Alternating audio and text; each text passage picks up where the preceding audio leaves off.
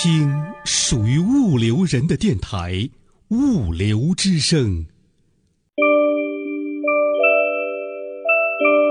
南来北往物流人，一起听听物流课，听得懂的物流大讲堂，都在手机 APP 物流课。物流大讲堂开讲啦！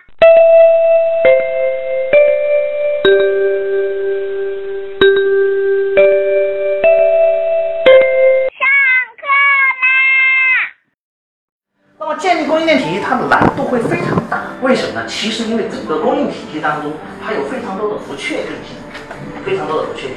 这些不确定性主要体现在这四个方面。这四个方面，第一个，我们现在来说，在供应链实际上原来最早的翻译叫供需链，就是供给和需求的这种满足程度，这是经济学当中非常非常老也是非常难以解决的一个一个问题。第一个就是看客户，客户的不稳定性。所谓的客户不稳定是说，消费者包括我们终端消费者和生产或者说这个这个企业型消费者，消费者的消费的不确定性会很大。第一，首先来说，终端消费者的不确定性是最大的。第二，企业型消费者的需求，大家看似相对稳定，因为它会给你什么采购机会，还会给你各种各样的计划等等去进行商业运作。但是大家会发现，它是一个中间过渡，它的需求稳定也是下游客户的什么影响？所以它是整个链条体系当中，终会受终端客户的消费需求等等的市场变化的影响。那么这个市场变化的影响，最终会影响到前端供给的问题，供给。所以来说，终端客户的这种需求的变化，把它转化成我们最直接的说法，就是订单的不规则性。导致了你前端生产也好，供给也好，它的难度会什么？会很大，会很大。所以来说，大家会发现，要稳定这种需求的变更，最常规的做法是什么？库存，对不对？通过库存来建立，通过库存来稳定。大家会发现，当库存越来越多，我说我虽然稳定了这个需求，但是我的库存压力很大的时候怎么办？那我是不是成本也会很高，对不对？所以，那么。如何去稳定终端的需求？需求的满足程度达到多少？这是你在战略中要考虑你的服务水平。那么这个服务水平会跟你的库存是相关联的，会跟你的库存相关联。那为什么说库存压力越大的时候，就导致了很多中国企业在进行库存管理的时候，盲目的去追求一个错误的理论，叫零库存，叫零库存。为什么说盲目的追求一个错误的理论？中国人在学学人家的管理模式，永远只看表面，不学精神。零库存、JIT、Just in time 和零库存是从哪来的？日本来的。包括令对吧？精益生产那个令 logistics 就是精益物流，都是从日本来的。我们去看人家，只看到表面，没有学到精髓。为什么？零库存是一种管理理念，并不是让你的库存做到零。他是说，我的库存是。把它做了一个极限是什么？让它的库存极限的小，但是还要满足和稳定整个需求和供给的什么平衡？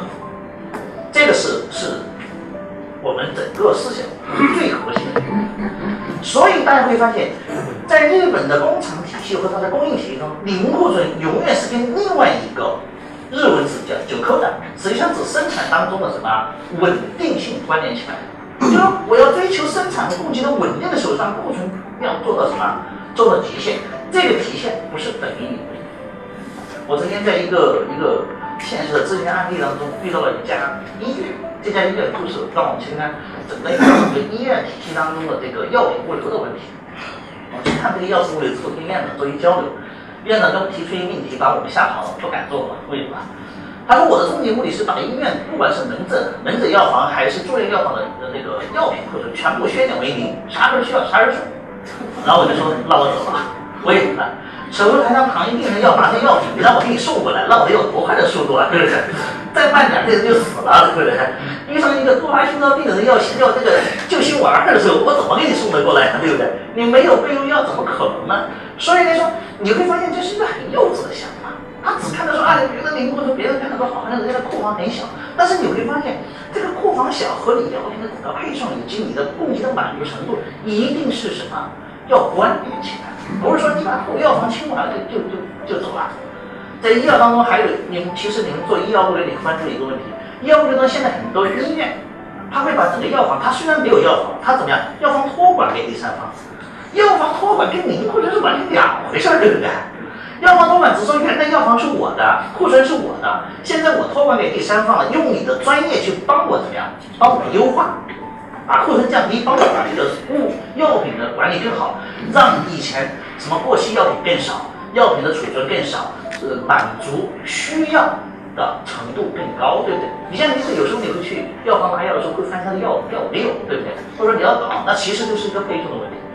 但是你要注意，这个体系当中永远不能让药品对库存规律只是说你的运作模式会有差别。所以这个地方大家要要关注一个问题，说在整个过程当中需求的不稳定，就是中后端客户需求的不稳定，会导致你前端的供给状态。好，需求的不稳定跟前端供给状态就会分两种类型，一种是生产型企业，一种是贸易型企业。贸易型企业是最简，大家说起来是最简单的，因为什么？我买过来就把它怎么样卖出去，卖出去。好，贸易型企业。它看起来这个供应链是很简单，中间没有生产过程。有的说好像我中间有个生产过程是什么？是很简单的主配，那个主配就交给第三方物流，就是你们第三方物流的一个增值服务，是不是？帮他什么做标签啊，帮他重新打个包啊，换一个标签，或者说重新做个什么东西等等，就会跟大家详细分，就几个要素：第一，供应商的供应能力；第二，你在供应商的整个客户当中的状态，你到底属于什么位置？你是重要客户还是一般性客户，还是说跟人家根本就？爱卖不卖那种客户，所以这跟你的位置是有关系的。第三一个还跟整个经济市场环境，就说这一类品类的市场变化有关系，涨不涨价，价格稳不稳定等等。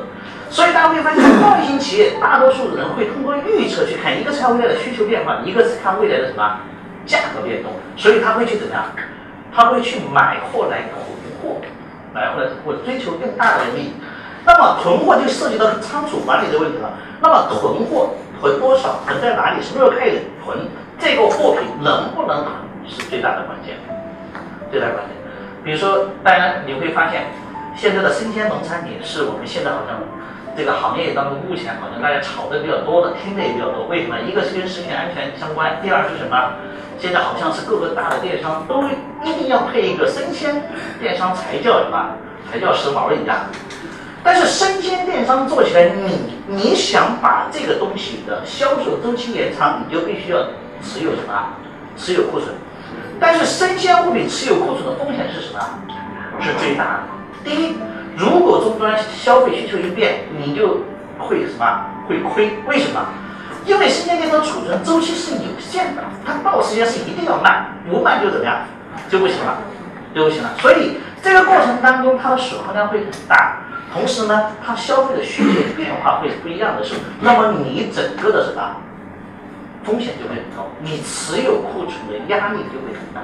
所以，那么供给的稳不稳定和需求的不稳定，导致你中间这个预测和持有库存的压力和风险是完全不一样。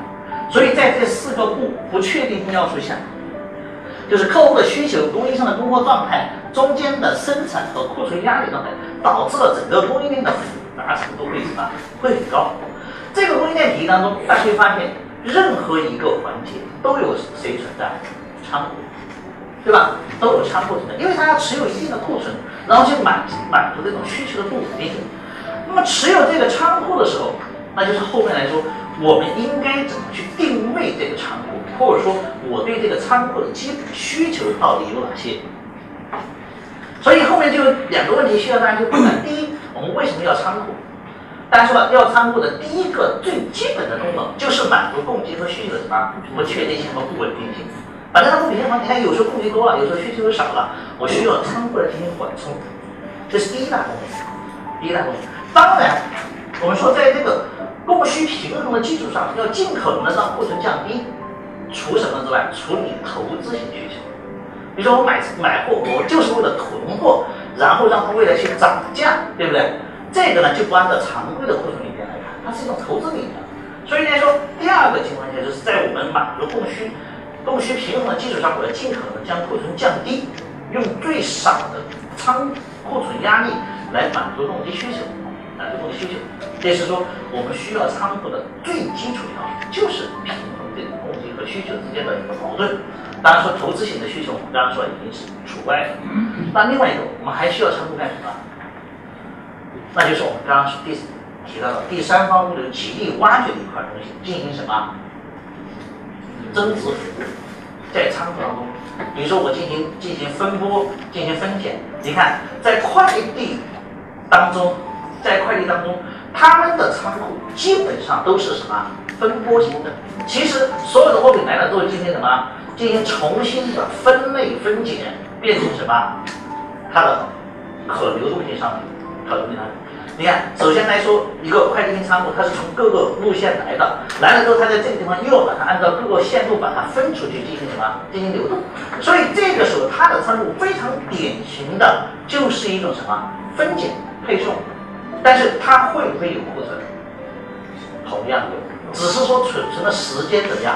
很短而已，很短而已。所以来说，这是说我们说仓库的第二个大的功能就是什么呀？进行分拣和简单加工，简单加工。那么简单加工是指仓库当中在不改变商品物跟它的固有的化学和其他特性的情况下进行物理的改装。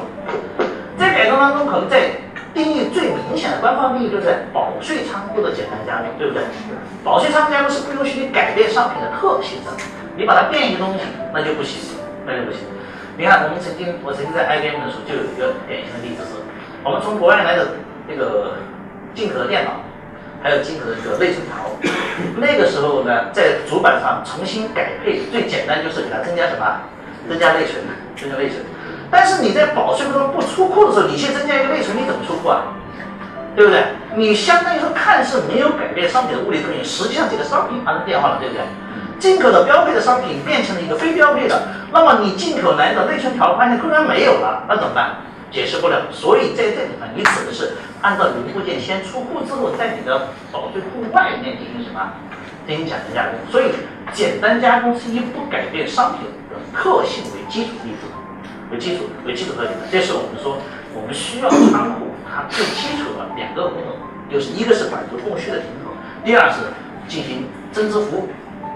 那第第二个问题就来了，仓库管理当中它反映的问题主要在哪些环节？我们所谓的问题就这就是一个运营层面的。在管理一个仓库当中，我们所反映的问题可能会很多，会涉及到第一会涉及到设施设备的问题，对不对？就你的设施设备满不满足这些储存物品的基本需求？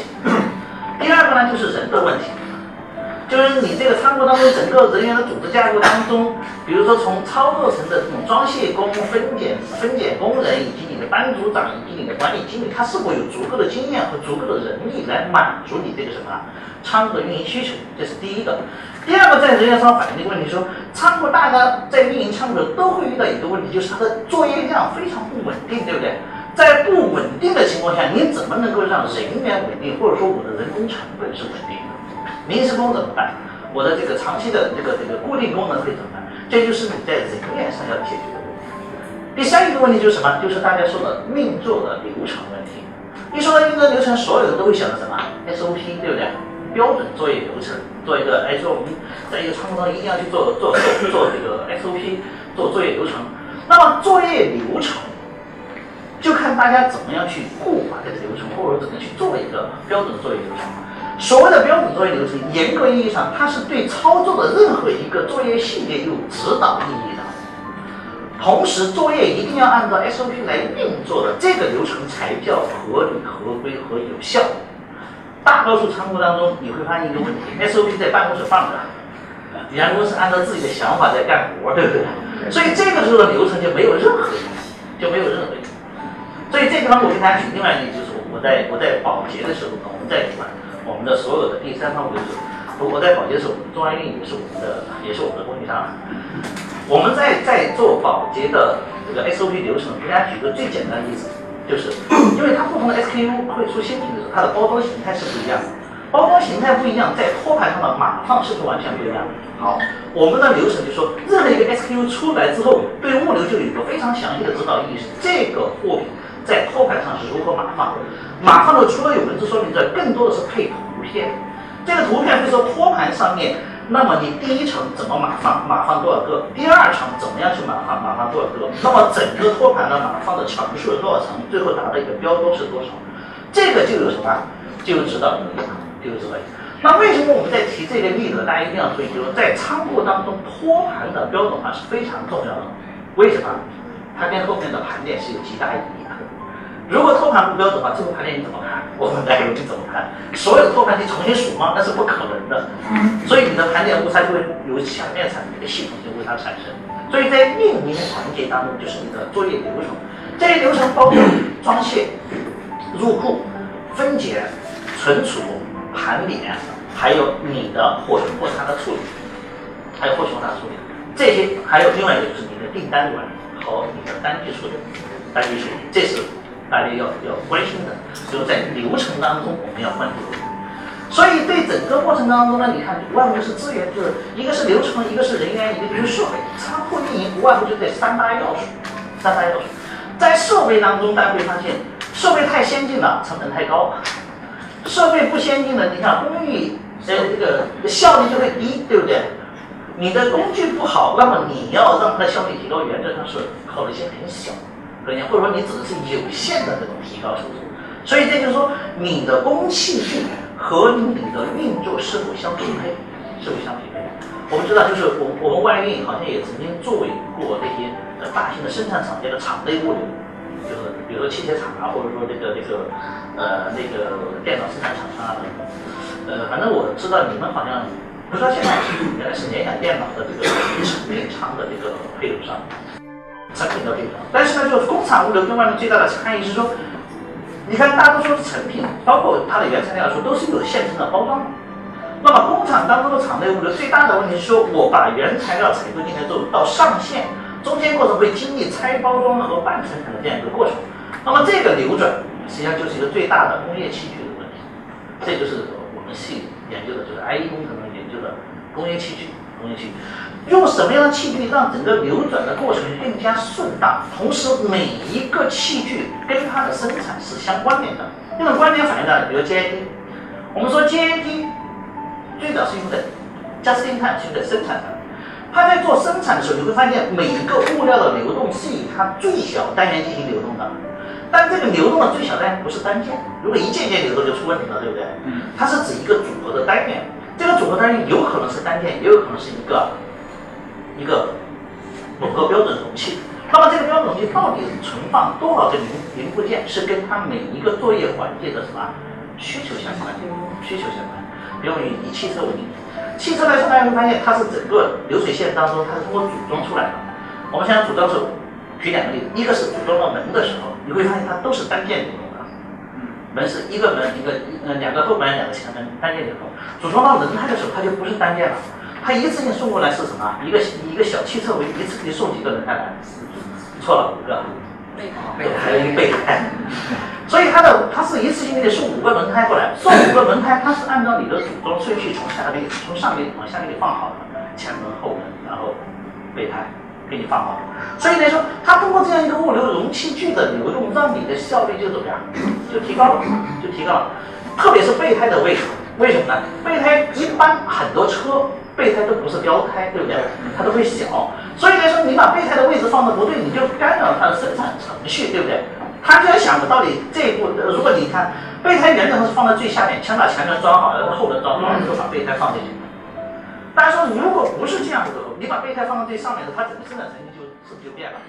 那流水线的倾听物流人自己的网络电台物流之声，您可以下载手机 APP 喜马拉雅或荔枝 FM，搜索电台物流之声，下载您喜欢的专辑，想听就听。还可以语音回复微信公众号物流文化，或将自己的声音文件或文字稿件发送至电子邮箱 cctv 五六 com at 幺二六点 com，审验通过的投稿就可以在物流之声发布了。物流之声，感谢您的收听，再见。感谢您的收。